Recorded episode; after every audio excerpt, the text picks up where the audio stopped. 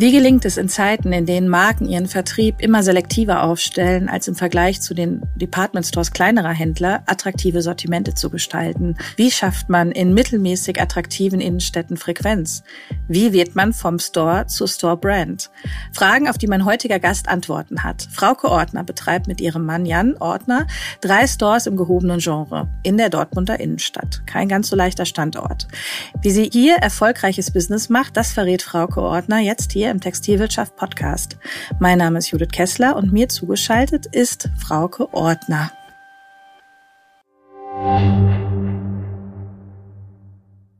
TV Tech Summit, der Digitalkongress der Fashionbranche am 17. April in Berlin. Hier erhalten EntscheiderInnen und Digitalverantwortliche Einblicke in erfolgreiche Digitalstrategien des Fashion Retail, einen Überblick an Trends und Tools zur Digitalisierung interner und externer Prozesse sowie Insights für eine exzellente Omnichannel-Strategie. Sichern Sie sich jetzt Ihr Ticket unter www.dfvcg-events.de slash tech-summit. Hallo Frauke, schön, dass du da bist. Hallo Judith, ich freue mich, ähm, hier mit dir verbunden zu sein. Von wo bist du uns denn zugeschaltet? Ich sitze zu Hause in meinem kleinen Office und äh, wir haben ja frühen Morgen. Insofern bin ich noch nicht im Store und freue mich auf unser Gespräch. Genau. Dein Store ist in Dortmund. Ähm, ich komme ja selber aus dem Ruhrgebiet und weiß, dass das äh, durchaus anspruchsvoll sein kann, einen äh, Store gerade im gehobenen äh, Genre im Ruhrpott zu betreiben. Wie siehst du das denn? Was sind denn die Herausforderungen am Standort Dortmund? Ja, da stellst du schon gerade die, die schwierigste Frage zu Anfang in der Tat. Ähm, es ist natürlich eine Herausforderung. Ich glaube, es ist für viele Städte eine Herausforderung und das Ruhrgebiet ist das wahrscheinlich noch mal in Potenz. Äh, Dortmund ist sicherlich nicht die attraktivste Stadt, auch wenn man gut dort wohnen kann. Ähm, weil die Stadt selber ziemlich wenig investiert hat in die Innenstadt. Nichtsdestotrotz glaube ich, dass es immer Chancen gibt, die man als Händler oder wir als Händler nutzen können. Und ich glaube, man kann aus allem etwas machen und die Situation auch für sich nutzen. Es gibt natürlich einfach internationale Standorte äh, wie Düsseldorf, Frankfurt, München.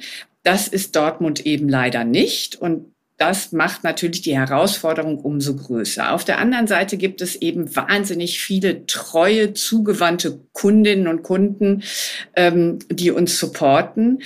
Und wir kennen unsere Kundin, glaube ich, deswegen ein bisschen besser als vielleicht die Leute, die ihren Store an einem internationalen Standort haben, weil dort die Kunden immer wechseln. Du hast eine sehr enge äh, Bindung zu deinen Kundinnen, hast du gesagt. Wie sieht das denn aus zu den Marken, zu den Brands, ähm, von denen ihr auch ein Stück weit abhängig seid, diese zu bekommen? Ist es schwieriger geworden für einen nicht so internationalen Standort wie Düsseldorf, München etc., die Brands zu bekommen, die man eigentlich gerne hätte, um Premium Luxury Sortiment aufzubauen? Wie sind da deine jüngsten Erfahrungen? Ja, definitiv. Also ich glaube, dass ein Standort wie Dortmund und ähnliche Größen sich davon verabschieden müssen, dass sie noch First Lines der Designer führen können. Ähm, das zeichnete sich ja auch schon vor einigen Jahren ab. Nichtsdestotrotz ähm, glaube ich immer noch, da wäre Potenzial, aber ich habe einfach nicht die Möglichkeit, das, was verlangt wird, ähm, sechs, sieben Linien dieser Größenordnung hier in diesem Ort zu verkaufen. Das würde einfach so viel Budget verschlingen und ich habe einfach nicht das Umfeld, äh, also andere Partner am Standort, wo sich dann die Luxuskundin auch noch aufhalten würde, sprich irgendwelche guten Kosmetiksachen, Interieur, solche Dinge. Also die Kundin kommt gezielt zu uns und sie flaniert nicht durch die Stadt. Und die internationalen Brands, ähm, die ersten Linien, haben das für sich eben auch so entschieden, dass sie A, nochmal ein Trading Up machen möchten im Preis, was es für uns natürlich dann auch irgendwie schwerer macht und B, dass sie das entsprechende Umfeld haben. Nicht nur diesen vorhin schon öfter zitierten internationalen Standort, sondern eben auch ähm, fünf, sechs Linien in dieser Größenordnung. Da kann man sich jetzt drüber ärgern, da kann man aber auch sagen, gut, da mache ich eben das Beste raus und ähm, vielleicht ist es ja auch eine Chance, mich nochmal neu zu positionieren und zu erfinden. Weil bevor ich mich diesem Druck aussetze und einfach auch gar nicht weiß, wie diese Marken mit mir auf Dauer umgehen werden, verabschiede ich mich auch selber aktiv davon. Genau, und du hast dir gesagt, ich mache das Beste draus, ich sehe das als Chance. Nimm uns doch mal mit, wie du dein Sortiment dann umgestaltet hast. Was hast du ausgebaut? An welchen Stellschrauben hast du gedreht? Letztendlich muss man sein Sortiment einfach genau analysieren und seine Kundin analysieren. Wir sind immer sehr sportlich aufgestellt, also ohne dass wir jetzt den aktiven Sport bedienen. Aber die Kundin möchte bei uns etwas haben, was sie jeden Tag anziehen kann, indem sie sich wohlfühlt ähm, für alle Gelegenheiten. Sie ist aber nicht bereit, Marketingkosten zu tragen für irgendwelche Brands, sondern sie möchte ein realistischen Preis. Und ich glaube, dass viele Endverbraucherinnen, wenn sie nicht total markenaffin sind, dafür ein feines Gefühl haben. Und da haben wir uns eben angeguckt, was sind die Marken, die da bei uns eben besonders gut performen. Und ähm, das sind viele im Contemporary-Bereich, also von Anine Bing angefangen. Es sind aber auch deutsche Brands wie Dorothee Schumacher, die sich, finde ich, jede Saison neu erfindet und ähm, die den Trend auf den Punkt bringt. Und in diesem Bereich haben wir einfach mehr Gas gegeben. Also da gibt es noch viele, die man nennen kann. Und wir sind eben diesem sehr cleanen, sportlichen Look sehr treu geblieben. Und wir hatten jetzt letzte Woche auch ähm, noch mal so zwei Highlights und da waren auch Mitarbeiterinnen von Lieferanten bei uns und die sagten, weißt du, Frauke, was das Interessante ist? Ich gehe durch dein Sortiment und es ist irgendwie komplett eine Handschrift. Und das ist natürlich ein super Kompliment. Ich gehe jetzt nicht nach rechts und links und meine, ich müsste jetzt noch mal ein bisschen festlich machen und ich müsste noch mal dies machen und jenes machen, sondern es ist durchgehend von allen Lieferanten klar herausgearbeitet, äh, wo bei uns der Fokus liegt. Und das ist eben wirklich in dem hochwertigen, zum Teil auch durchaus luxuriösen Markt, der die Frau einfach gut aussehen lässt, lässig aussehen lässt. Und da spielt das Alter in der Tat keine Rolle. Das haben wir eben auch festgestellt. Bei uns kommt die Mutter mit der Tochter und unter Umständen auch noch mit der Oma rein. Und wenn es irgendwie ganz lustig läuft, kaufen alle das gleiche Teil.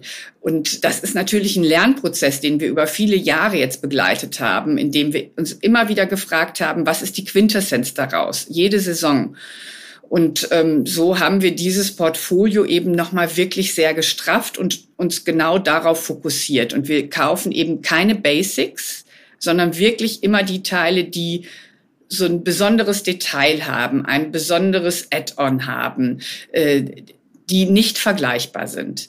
Und das ist uns eben ganz wichtig. Und ja, und ansonsten entwickeln wir uns eben auch so weiter, haben ganz viele Ideen, wie wir die Kundin halt auch an uns binden können. Ähm, genau. Das dankt sie uns, so kann man sagen. Wie habt ihr denn diese Veränderung im Sortiment? Wie schrittweise war die? Und, äh, oder hatte man da das Bedürfnis, das auch an die Kundin zu kommunizieren, so klar? Ordner stellt sich anders auf? Nee, das ist eher eine Evolution gewesen. Mhm. Ich finde, diesen, diese Schritte der, der First Lines, das zeichnete sich ja, wie gesagt, auch schon vor Corona ab, dass die auf, also zumindest wenn man nicht ganz blind ist, dass die auf Dauer nicht mehr an diesen Standorten sein möchten. Und ich glaube, da muss man eben selber ähm, agieren als abwarten, dass sie einem von der Liste nehmen. Ich habe eben selber agiert, in, zumindest in den meisten Fällen, nicht in jedem Fall zugegebenermaßen, aber in den meisten Fällen. Ähm, und habe dann eben gesagt, also den streiche ich jetzt halt auch noch raus, weil das macht keinen Sinn, wenn ich eine Marke habe, die doppelt oder dreimal so teuer ist wie der Rest im Sortiment. Das versteht die Kundin dann nicht, weil sie ja auch nicht genug Auswahl hat. Ich glaube, eine totale Luxuskundin, die möchte natürlich auch eine breite und tiefe Auswahl haben. Und wenn ich dann von einem Luxusanbieter, weiß ich nicht, zehn Teile habe, dann ist das ja keine Auswahl. Mhm. Und dann habe ich vielleicht drei Größen. Ja, das ist auch keine Kompetenz. Von wem hast du dich denn konkret verabschiedet von den First Lines? Also was hattest du vorher im Store, ähm, dass man sich einfach eine Vorstellung machen kann? Hm. Wir hatten Celine, wir hatten Loewe, wir hatten Kate und ähm, da haben, wir, haben sich welche von uns getrennt und wir haben uns aber auch von ihnen getrennt. Einfach um ein homogeneres Preisbild zu spiegeln und anzubieten, so dass es nicht nur im Look schlüssig ist, sondern eben auch in diesem Preissegment. Und ähm, insofern glaube ich, hat, hat jeder Händler, jede Händlerin da auch ganz viele Möglichkeiten, sich da individuell aufzustellen, weil als Multibrand kann man ja seine eigene Handschrift eben gut reinbringen. Dann haben wir eben zusätzlich, das ist aber eben jetzt auch wirklich ganz neu, ähm, sind wir hingegangen und haben gesagt, ja, wir möchten irgendwie natürlich auch was für unsere Kalkulation machen. Da ist es ja auch häufig so, dass die First Lines auch die Kalkulation gedrückt haben, immer weiter, immer weiter, dass man eigentlich als Händler kaum noch die Möglichkeit hatte, was zu verdienen. Und ähm, wir haben uns mit einer Produktionsagentin zusammengetan zu, oder zusammengesetzt und wollten eben eine Kapsel machen für Ordner, um Kalkulation zu erzielen. Und daraus ist eben jetzt ein bisschen mehr entstanden und äh, wir haben eine eigene Kollektion kreiert, die jetzt nicht unter dem Namen Ordner läuft, sondern unter dem Namen Offlab. Erzähl mal mehr. Was ist Offlab? Mhm. Wie sieht's aus? Wie kam es dazu? Wie, wie machst du's? Also es ist jetzt fast noch ein bisschen schwierig drüber zu sprechen. Also ich meine, ich weiß es natürlich genau, weil ich es jetzt so ein Dreivierteljahr irgendwie immer top secret halten wollte, weil ich nie wusste, ob es wirklich realisiert wird oder nicht.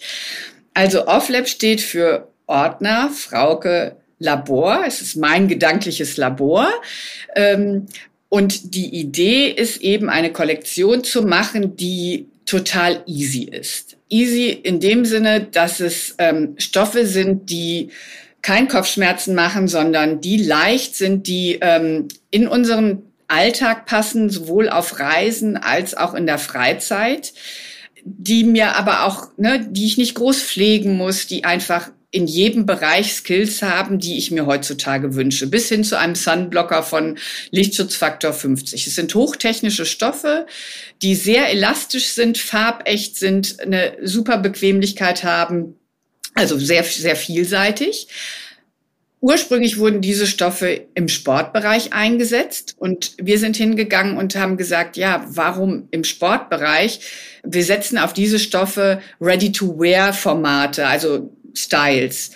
Und ähm, das haben wir eben ausprobiert und haben mal drei Styles mach, äh, also produzieren lassen ähm, als Prototypen. Und die waren wirklich sofort ein Volltreffer, wo ich ähm, ja fassungslos war. Ich habe die Hose angezogen und habe gesagt, ich will jetzt gar keine andere Hose mehr tragen. Und ich habe ein Shirt angezogen, habe gesagt, ja, genau das ist es, weil ich liebe einfach auch Sport. Ich bewege mich sehr gerne. Sobald ich frei habe, bin ich irgendwie draußen in der Natur und ja, ne, laufe, ma mache sonst irgendwas. Und dann dachte ich mir, ja, das ist ja genau das Perfekte. Und dann nahmen die Dinge einfach ihren Lauf. Es war überhaupt gar nicht geplant, ein neues Brand zu gründen oder ein neues Unternehmen zu gründen. Das haben wir in der Zwischenzeit jetzt alles gemacht. Wir haben diesen Namen schützen lassen und haben jetzt eine 16-teilige Kollektion dort hängen, die in Basisfarben ist, wo wir alles miteinander kombinieren können.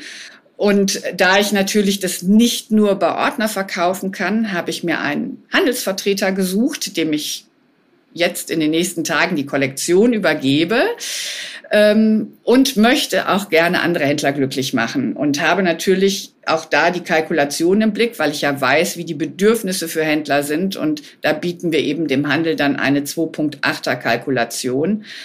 Und ich bin gespannt, wie die Reaktionen sind, weil ähm, bisher habe ich ja noch nicht viele Reaktionen, außer so aus unserem Inner Circle. Und es ist echt ganz aufregend, sowas nochmal irgendwie auf die Beine zu stellen, jenseits von all dem tun, was wir sonst zu tun haben. Ja, genau. Okay, also es ist eine sehr sportliche Kollektion. Ähm, mhm. Der Durchschnitts-VK, was, wo, wo liegt ihr da ungefähr? Zwischen 200 und 450 Euro. Mhm mal zwei Achter Kalkulation. Ja, genau. Es sind drei verschiedene Hosenmodelle, ein Rock, ein Kleid, eine Weste, ähm, eine Jacke und ansonsten sind Shirts oder Sweater, wie man sagen möchte, die, aber alles ist miteinander kombinierbar. Äh, und also es, ich war ganz aufgeregt, als ich jetzt die Kollektion bekommen habe, dass es dann doch so ist, dass es, dass es wirklich funktioniert, dass alles miteinander geht und dass es so wahnsinnig bequem ist. Also ich bin gespannt, wie, wie da ähm, ja die Außenwelt reagieren wird. Und es sind alles deine Designs? Also wie, wie stark warst du da involviert? Wie viel Frauke Ordner steckt in Offlab? 100 Prozent. Sehr gut. Also natürlich habe ich mich inspirieren lassen. Das ist ja klar, das macht ja jeder. Äh, aber ich habe ja eben wirklich viel Erfahrung, ähm, ne, dadurch, dass ich wirklich einfach ganz viel unterwegs bin, viele Kollektionen gesichtet habe und gleichzeitig auch auf der Fläche bin und weiß, was die Endverbraucherin möchte. Und das ist natürlich alles da eingeflossen, ähm, reduziert auf 16 Teile, was gar nicht so einfach ist, weil Ideen sind dann viel, viel mehr da. Aber ich glaube, eine kleine, kompakte Kollektion, dafür ist heute einfach jeder dankbar, weil er will nicht 100 Teile sichten. Das ist ein Einliefertermin, logischerweise. Genau, das ist ein Liefertermin. Der, der Launch soll im Juli 2024 im Handel sein. Mhm. Und man kann, ordern kann man ab jetzt.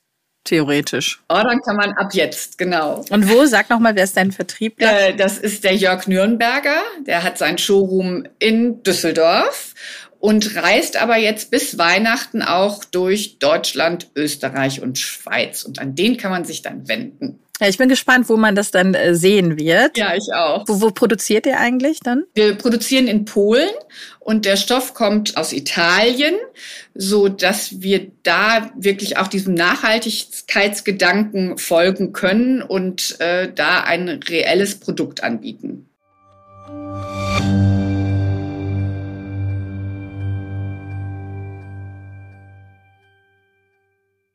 TV Tech Summit der Digitalkongress der Fashionbranche am 17. April in Berlin. Hier erhalten Entscheiderinnen und Digitalverantwortliche Einblicke in erfolgreiche Digitalstrategien des Fashion Retail, einen Überblick an Trends und Tools zur Digitalisierung interner und externer Prozesse sowie Insights für eine exzellente Omnichannel-Strategie. Erleben Sie live on stage Dr. Jan-Philipp Wintjes, Hugo Boss, Jessica Külper, Beaupré, Dr. Christian Maas, Thoman Music und Michael Missandu, Lalaland AI. Seien Sie dabei und sichern Sie sich jetzt Ihr Ticket unter www.dfvcg-events.de slash tech-summit.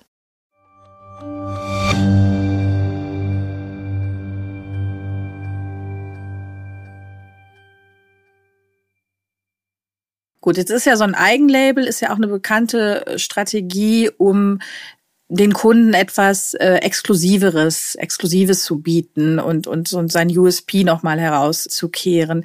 Du hast gerade schon äh, auch gesagt, dass du zu deinen Kundinnen eine sehr enge Beziehung hast. Beschreib doch mal, wie ihr diese pflegt oder auch für neue Kunden aufbaut. Ja, ich glaube, das war ähm, einfach wirklich ein gutes Tool schon vor Corona und hat uns durch die Pandemie getragen. Also wir haben schon ähm, vorher sogenannte Frauenabende initiiert, wo wir sehr gute bis zu Sterneköchen engagiert haben, äh, wo es die besten Getränke bis Champagner gab äh, und haben gezielt unsere besten Kundinnen eingeladen plus potenziell gute Kundinnen, die interessiert sind an bestimmten Marken. Und die Kundin, die eingeladen worden ist, die konnte sich dann auch eine Freundin mitbringen. Nicht ihren Ehemann oder Freund, nein, eine Freundin. Und daraus ist wirklich so ein Selbstläufer geworden. Wir machen das zwei bis dreimal im Jahr und versuchen auch den Kreis immer zu drehen. Ein paar Leute sind natürlich immer dabei, weil sie einfach so besonders gute Kundinnen sind. Aber ansonsten haben wir meistens irgendwie ein Thema für diesen Abend, ob das jetzt eine bestimmte Kollektion ist oder auch Gäste, die aus dem Beauty-Bereich sind oder einen anderen angrenzenden Bereich, der mit Mode harmoniert und suchen dann mit dem Team äh, die Gäste aus. Also das Team ist natürlich sehr nah an den Kundinnen und ähm, dann gehen wir einfach unsere Kundenliste durch und schicken dann die Einladung raus. Und dann kommen 100 Frauen ungefähr, plus minus, häufig sogar plus, ähm, so dass das Geschäft wirklich gut gefüllt ist. Und diese Frauen netzwerken dann. Und das ist natürlich auch für uns ein Netzwerk, aber sie selber freuen sich darauf, andere Frauen kennenzulernen. Und das ist eben so weit gediehen, dass sich die Frauen auch in der Zwischenzeit trauen, alleine zu kommen, wenn die Freundin nicht kann und keine Zeit hat. Was der Effekt ist, ist eben, dass diese Frauen sich auch so bei uns treffen. Nicht nur zu diesem Frauenabend, sondern sie verabreden sich, wenn sie in die Stadt gehen, eben bei uns. Das ist eins der Tools. Und ansonsten haben wir eben dieses Live-Shopping entwickelt während der Pandemie was wirklich erst eine Überwindung darstellte, äh, sich da vor die Kamera zu stellen, weil man ja nicht weiß, wie die Außenwelt so reagiert. Aber in der Zwischenzeit ist das so, so eine Normalität. Und wir hatten ursprünglich vermutet, dass wenn der Lockdown vorbei ist, dass das keinen mehr interessiert und haben es dann auch eingestellt. Und dann kamen die Kundinnen und sagten, ja, was ist denn jetzt hier? Wir möchten hier weiter unterhalten werden. Wir möchten Futter haben für unser Auge. Ja, und dann haben wir das eben weitergemacht. Und wir machen es, wenn möglich, einmal in der Woche, aber auf jeden Fall immer einmal in zwei Wochen. Es dauert etwa eine halbe Stunde. Und was uns, glaube ich, von vielen anderen unterscheidet, ist, dass wir wirklich mit zwei Models arbeiten, dass jemand hinter der Kamera steht und die Kameraführung hat und ich stehe halt immer mit einer Kollegin vor der Kamera. Und wir unterhalten uns über Gott und die Welt, aber eben natürlich auch über den Ordnerlook. Und die Models kommen eben zwischendurch und präsentieren das. Und durch, diese, ähm, durch dieses Gespräch, was wir vorher auch nicht einstudieren, sind wir, glaube ich, sehr authentisch, äh, weil es ist etwas, mit dem wir ja jeden Tag zu tun haben. Und ja, es hat einfach immer den Effekt, dass Leute darauf reagieren, dass sie anrufen, dass sie uns eine Direct Message schreiben oder im Online-Shop bestellen oder im besten Fall, was wir besonders lieben, natürlich in den Shop kommen. Wie umsatzrelevant ist denn das Live-Shopping für euch? Oder ist es eher Marketing? Ja, also man kann es wirklich kaum ähm, kaum wirklich in, in Zahlen fassen, weil wir kriegen es natürlich mitgeteilt, wir haben das gesehen, wir haben das und das gesehen. Dadurch, dass wir aber über die unterschiedlichen Kanäle verkaufen, kannst du das nicht so ganz genau fassen. Wir haben aber definitiv das Gefühl, dass das das Marketing-Tool ist, was uns am meisten Feedback bringt und auch in die Kasse spült am meisten Umsatz. Interessant. Und ähm, das ist ja nicht das Einzige. Du hast ja auch einen eigenen Podcast, ne? Ja, genau. Äh, ich ich, ich habe einfach Spaß äh, an Gesprächen, so wie wir das jetzt gerade machen. Und äh, ich höre selber sehr viel Podcast. Auf einer Autofahrt sprach ich mit einer Mitarbeiterin, mit der Christine, mit der ich den Podcast auch mache. Und wir unterhielten uns eine Stunde und dann sagte ich so, weißt du was, Christine, wir können auch darüber einen Podcast machen, was wir hier gerade machen. Ähm, würdest du das mit mir machen? Und dann hat sie gesagt, ja. Wobei ich feststelle, dass es schon eine Challenge ist, jede Woche da Themen zu finden. Ja. Und ähm, wir haben es bis zum Sommerferien auch wöchentlich gemacht und jetzt haben wir es auf alle zwei Wochen fixiert. Äh, aber es macht uns wirklich Spaß. Und ich hatte jetzt letzte Woche die Patricia Wirschke, die dann natürlich auch wahnsinnig viel zu erzählen hat von ihrem äh, Kanal auf Instagram, wo sie, glaube ich, jetzt 300.000 Follower hat. Und dann hat sie eine, ihre erste eigene Capsule-Kollektion gemacht, die wir auch bei uns im Store hatten, die eingeschlagen ist wie eine Bombe und das eben nochmal über diesen Kanal auch zu kommunizieren, Hintergrundwissen den interessierten Kundinnen und Kunden zu geben, das ist, glaube ich, auch nochmal ein gutes Tool. Es ist nicht das Wichtigste, das muss man ganz klar sagen, weil das Visuelle fehlt. Aber es ist so just for fun und so ein bisschen das i-Tüpfelchen vielleicht obendrauf.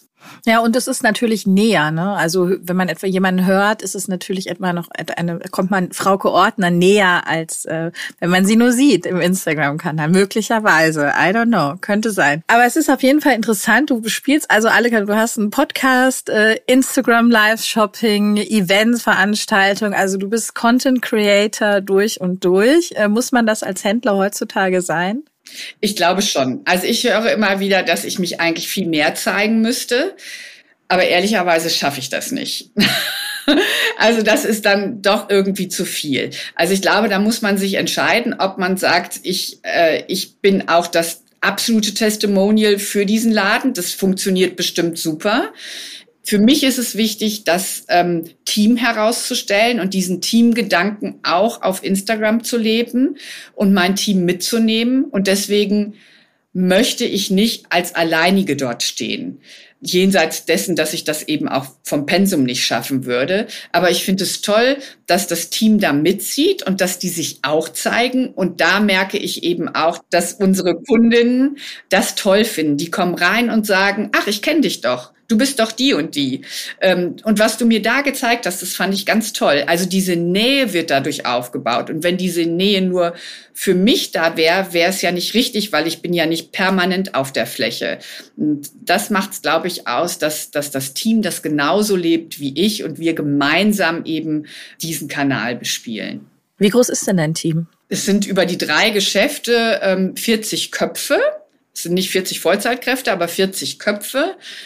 Und speziell alles, was online ist und was Instagram ist, haben wir eine Dreiviertelkraft, die das alles koordiniert, ähm, diese Kanäle, und arbeiten da ganz viel mit studentischen Aushilfen, haben die aber sozusagen als festes Teammitglied. Also die, die das ähm, Modeling sozusagen auf dem Kanal übernehmen, sind studentische Aushilfen, die aber auch den Online-Shop einpflegen und den, den Online-Shop selber fotografieren, die Texte schreiben.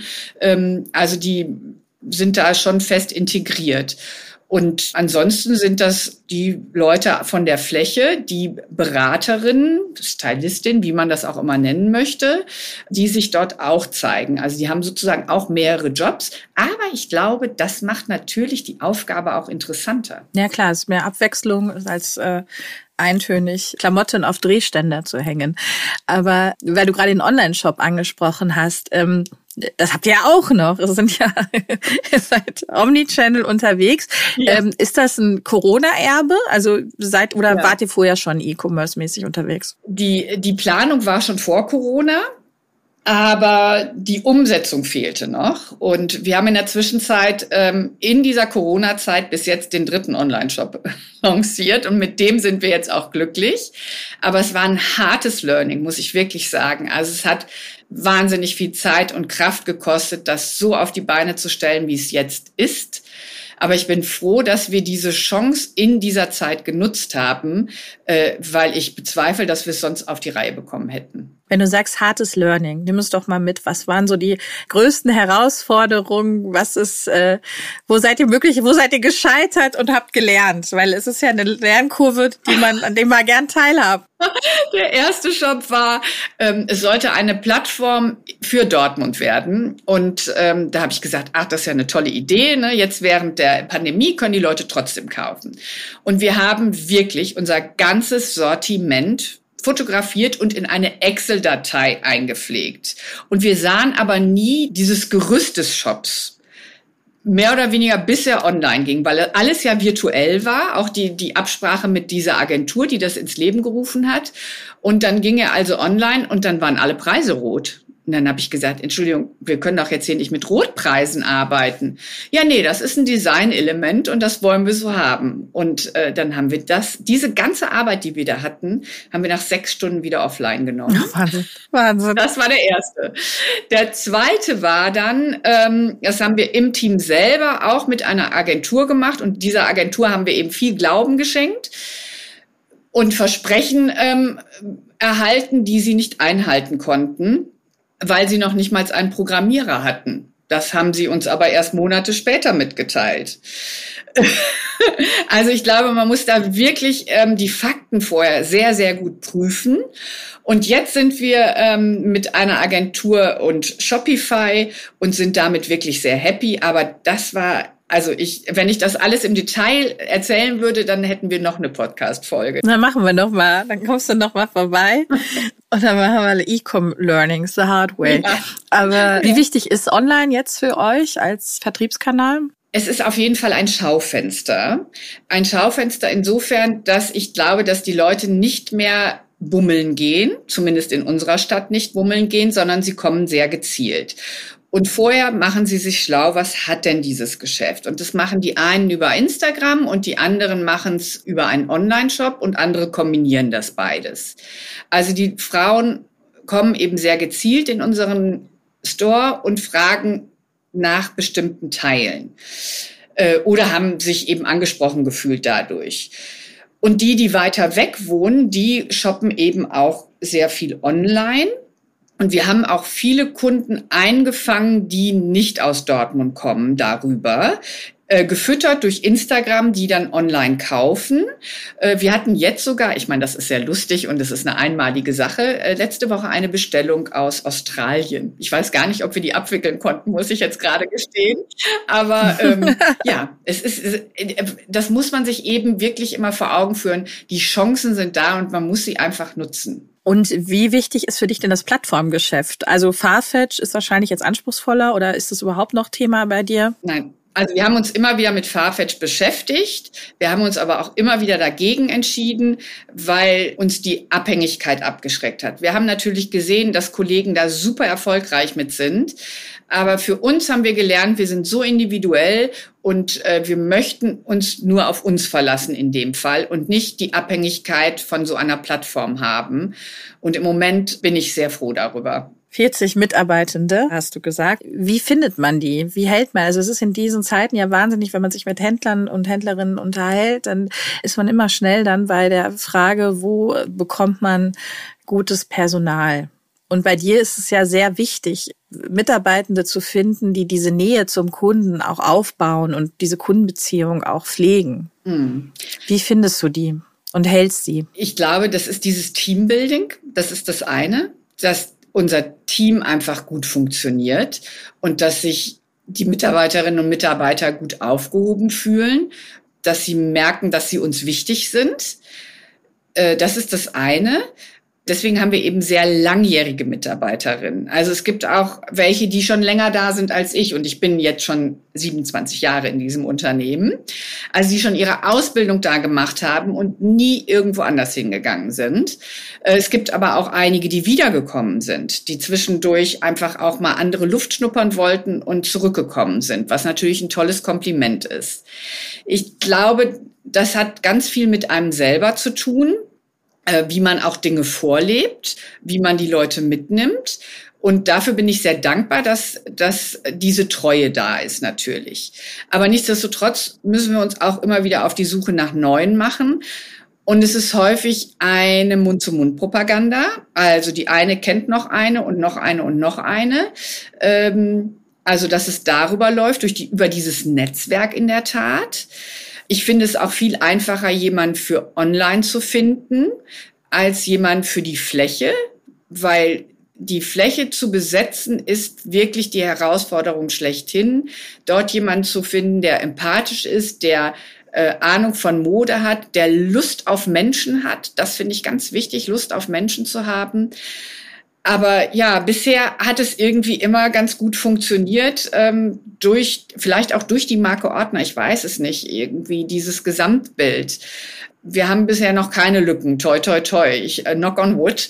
Aber ich glaube, da kommt wirklich die, die Gesamtidentität drüber. Und das Team eben auch da wieder selber, ne? Wenn, wenn, wenn das Team da eben das auch nach außen ausstrahlt, dass sie gerne mit uns arbeiten, miteinander arbeiten, dann folgen eben auch andere Leute. Also ich höre einen sehr positiven Vibe bei Ordner heraus. Ihr versucht aus allem das Beste zu machen, seid sehr kreativ. Ja, in der Tat. Wo bekommst du denn eigentlich deine ganzen Ideen her?